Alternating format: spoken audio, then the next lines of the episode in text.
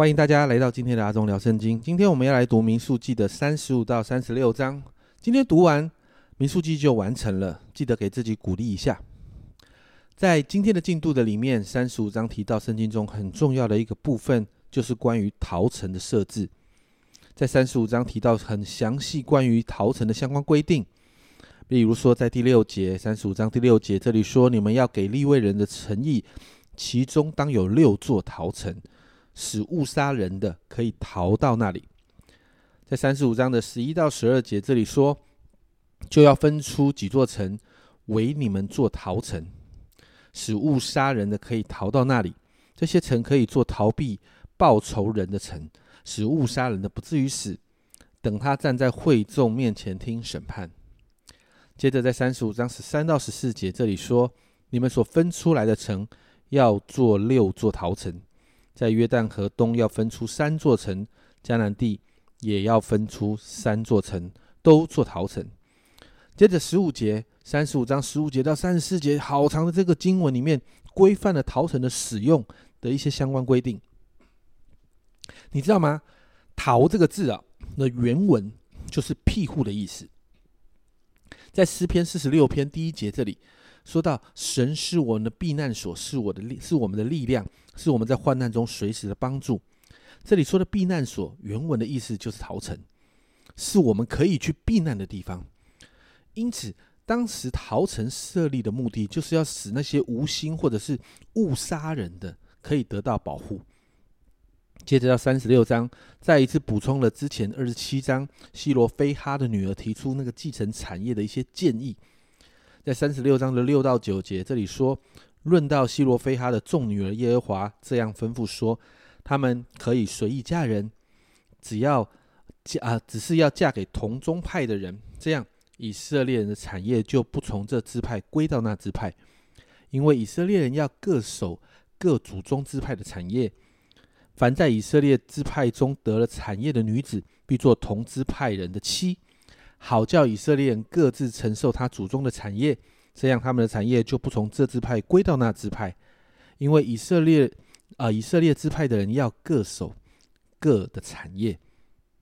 这个规定就让本族本支派的产业可以留在自己的支派里面。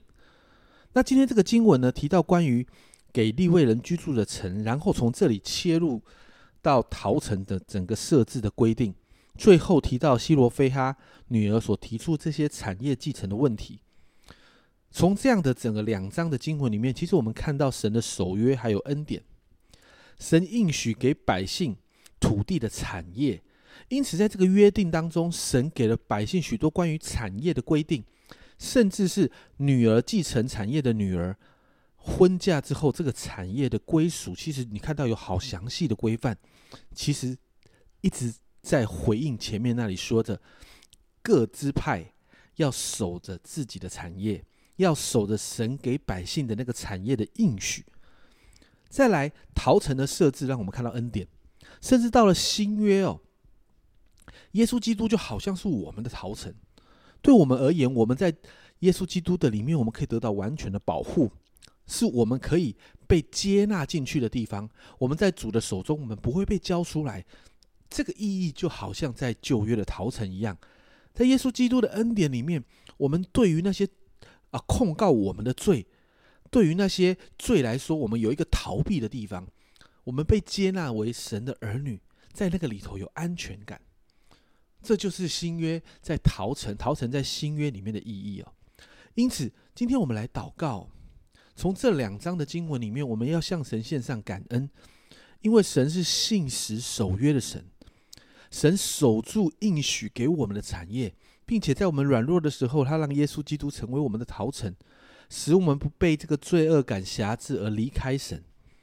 并且让我们在神的里面，我们持续有那个安全感，让我们可以经历旧事已过，一切都变成新的这样的恩典。这也让我们在耶稣基督的里面，我们不但有产业，更是有新的盼望，更是可以走向一个。一个从神来丰盛的人生，所以你看到，在这个在这个里头，耶稣基督成为我们逃城，这是一个极大的恩典。所以今天为自己来祷告，求主来帮助我们，常常在这样的恩典里面。耶稣是我们的逃城，神也是守约施慈爱的神，他是保守我们的产业，还有我们性命的主。这是阿忠聊圣经今天的分享，阿忠聊圣经，我们明天见。